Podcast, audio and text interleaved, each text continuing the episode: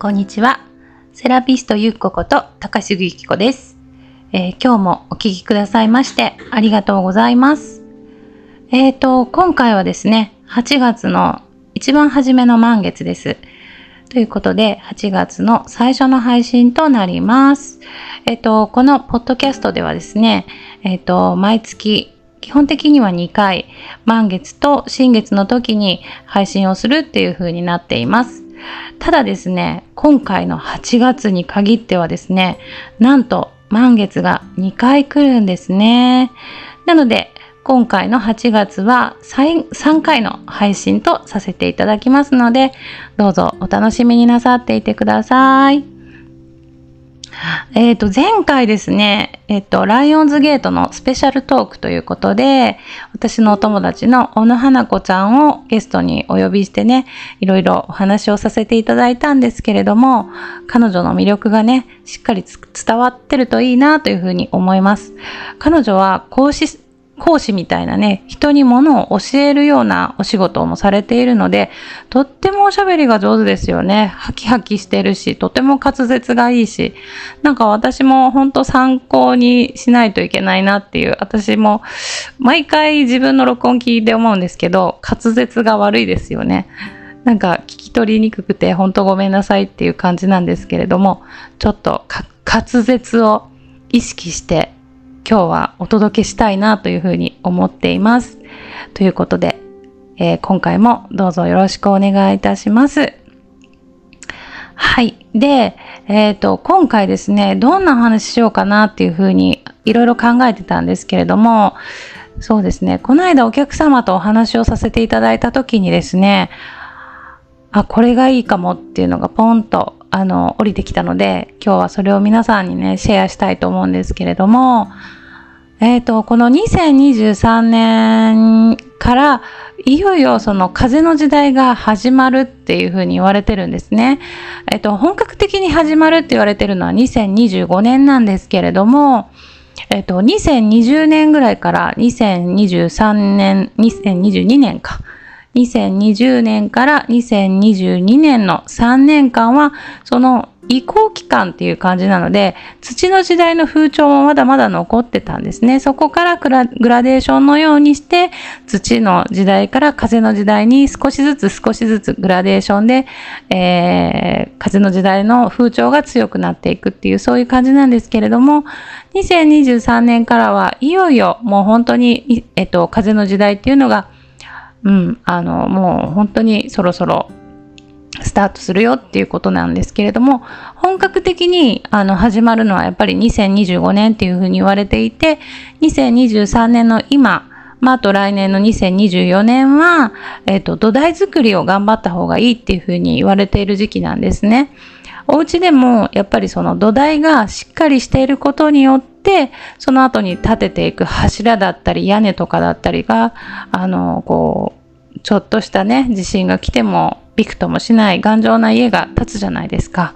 なので、その土台作りっていうのがすごく大切で、えっと、2022年、あ、ごめんなさい。えー、2023年から2024年の2年間にかけてはですね、その土台作りっていうのを、えっと、私たちは、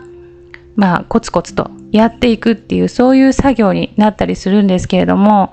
まあ、その、基本的にそのベースって基礎固めですよね。で、何のことかっていうと、まあ、結局自分の軸なんじゃないかなっていうふうに思うんですね。私はこれから風の時代になった時にどういう方向性で行こうっていうふうに決めるっていうことだと思うんですね。で、それがまあ2020年からずっとそのね、どうやって生きていくのかっていうのは、まあ大きな流れとしては覚醒と覚醒しないっていうふうにも言われているし、まあそれは眠りと覚醒という、ね、表現でもされているんですけれども、まあそれを選択してきた3年間であって、まあ2023年も、はもうなんかその答えがだんだん出てきている時期になってくるんですけど、まあ、例えば覚醒って言ってこれからどんどんどんどんなんでしょうね、えっと次元上昇とか、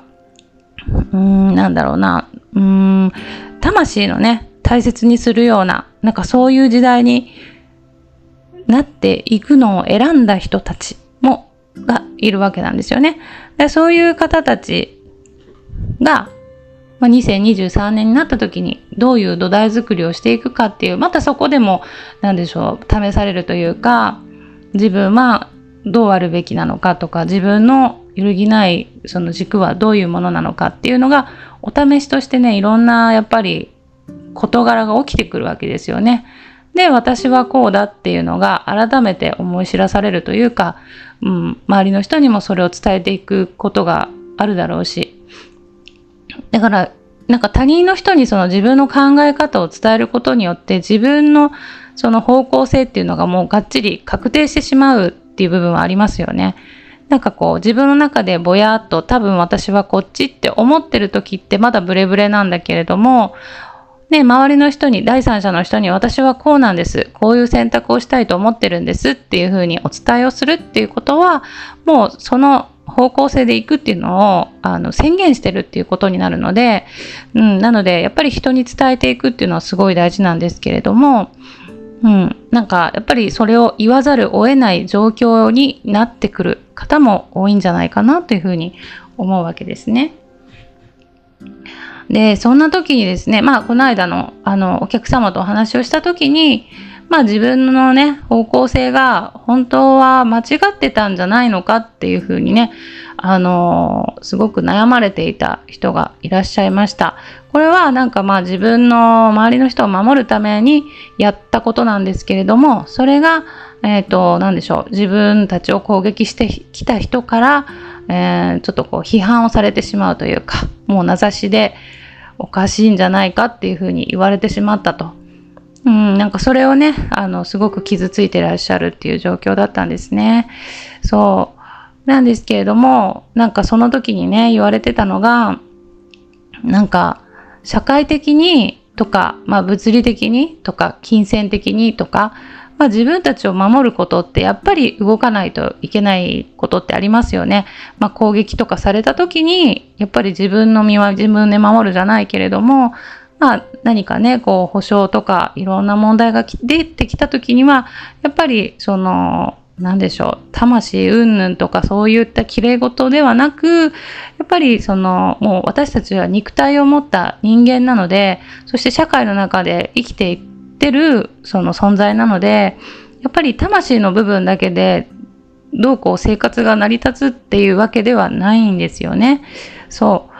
だから、やっぱりその物質的なところとか、なんかそういうね、こう、地に足つけたようなところっていうのは、あの、やるべきことはやっていかないといけない。けれども、やっぱり心の方も大切にしたいっていう部分があるから、どうしてもそこのね、あの、ギャップっていうか、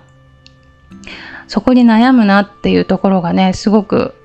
あるんじゃないかなっていうふうに思ったんですね、その人の話を聞いて。うん。だからその方はね、だから、あの、なんて言うんでしょう。要約すると、やっぱりその物質的な部分で自分たちを守るっていうことが、逆に相手の人を攻撃することになってしまうっていうふうに、ね、そういうふうに取られてしまいますよね。やっぱり自分を守るために、こう、防御するっていうことは、向こうにとっては心地のいいことではないはずなので。なんだけれども、本心はしたくないと。でも、やっぱり、あの、そうしないと自分たちとか家族が何か悪いことに巻き込まれた時に守れないからっていう部分があるから、どうしても動かざるを得ないと。で、そこがやっぱり、あの、なんでしょう、精神的にすごくね、しんどいっていう風に言ってらっしゃったんですね。本当はしたくないけれども、しないといけないからしてる。でも、それは、その向こうに対して敵意を持っててやってるわけではなくて、守りたいものがあるからやってると、という状況なんですね。うん。で、私はこれを聞いたときに、3次元と5次元の狭間で、ね、こう揺れ動く、この、人の心っていうのはすごく辛いよなっていうふうに思ったわけです。ね、なんかこう次元上昇とかいろいろねこのスピリチュアルな世界でいろいろ言われてるんですけれどもまあ自分の心の思い、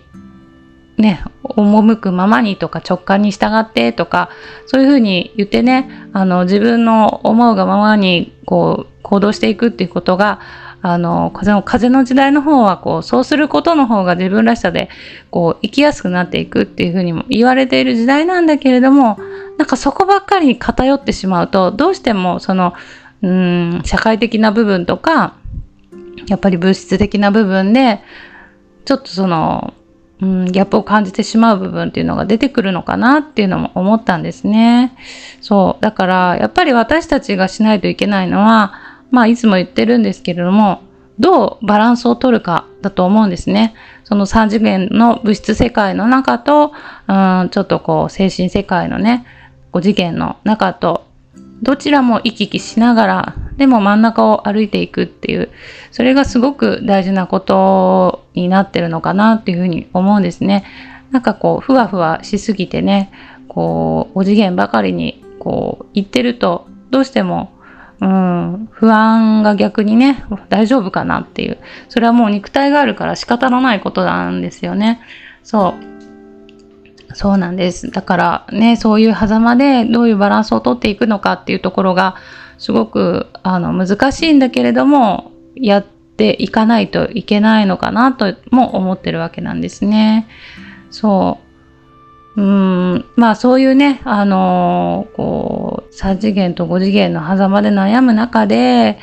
うん、どうやったら楽になれるのかなっていうふうに思った時にですね、やっぱり自分の波長と合う人をすごく大切にしていくっていうことが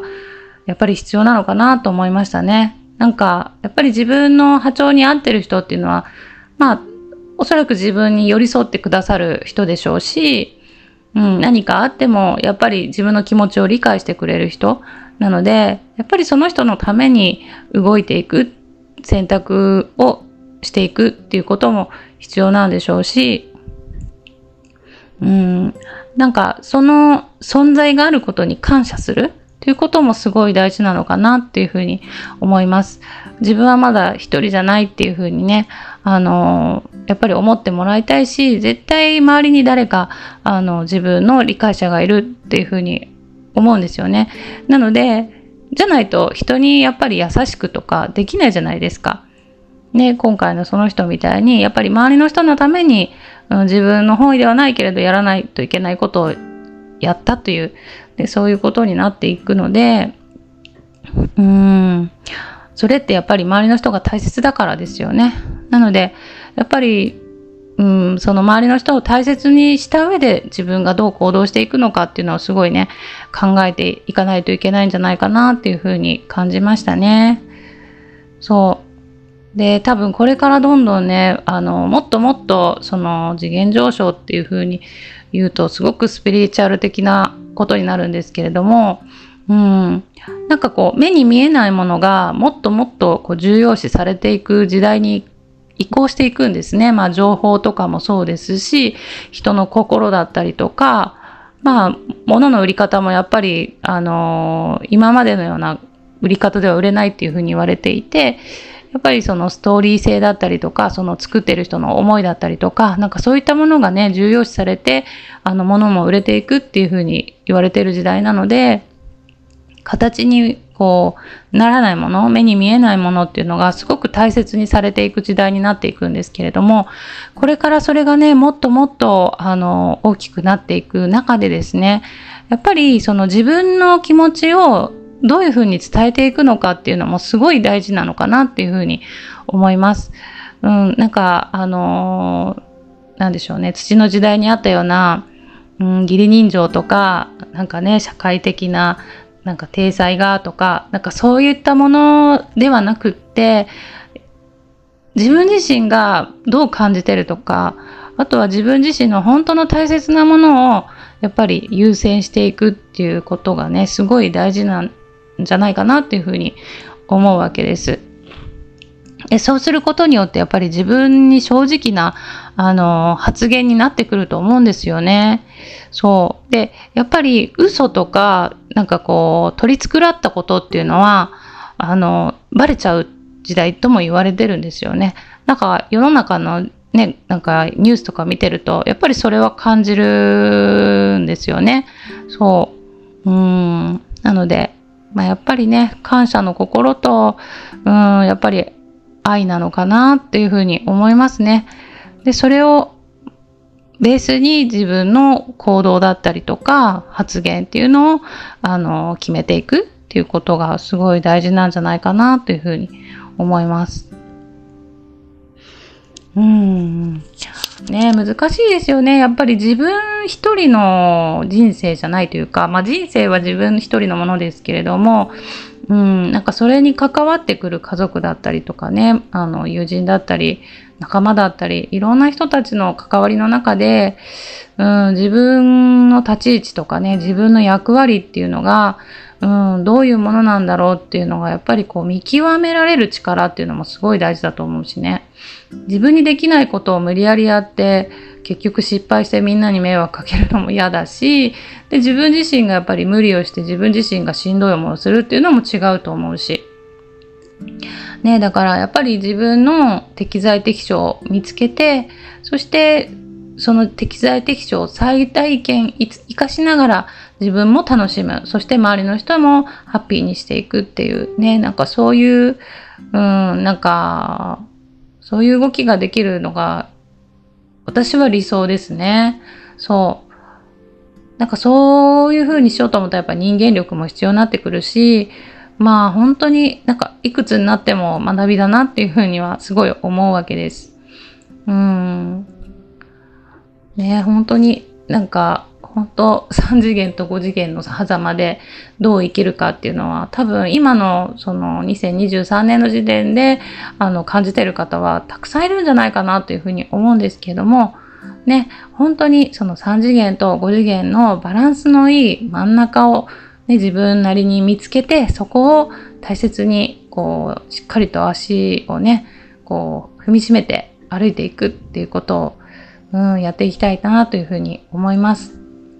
ね、その時にやっぱり思うのは自分に正直にですね。そう。なんかやっぱり、あの、罪悪感とかなくて、うん、なんかこう、私はこうなんだっていうのをね、こう、もう大きな声で言えるように、そんな行動をしていきたいですね。はい。なんか今日ちょっと取り留めのない、ちょっと抽象的な話になってしまったんですけれども、ね、なんか、あの、ちょっと伝わりにくかったですかね。まあ、なんか、なんかこれを聞いてね、思うことがある方っていうのは、やっぱりちょっとやっぱり今そういう時期なのかもしれないし、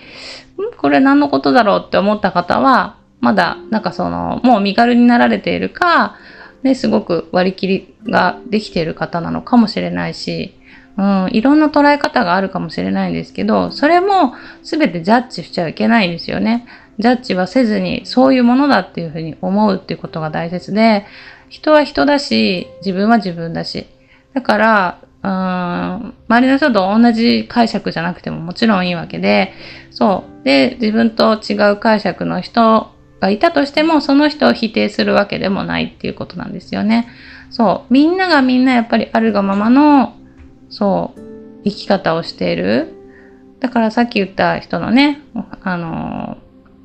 その方を攻撃した人も、自分たちの正義をやっぱり持って、まあその人のことを攻撃してしまったっていう、まあね、攻撃してるつもりがあるのかないのかはわからないですけど、それもやっぱり自分たちを守るためにやっていることなのかもしれないし、ね、その辺はわかんないんですけど、まあでも、あの、本当に物事って単純ではなくて、もうね、すべてやっぱりその正義っていろんな形の正義があるから、ねそれをこうもう一辺倒にこれはこうこれはこうじゃないとかジャッジするっていうことがもうできないですよね。うん、なので私たちはもうその分かってくれる人たちの中であの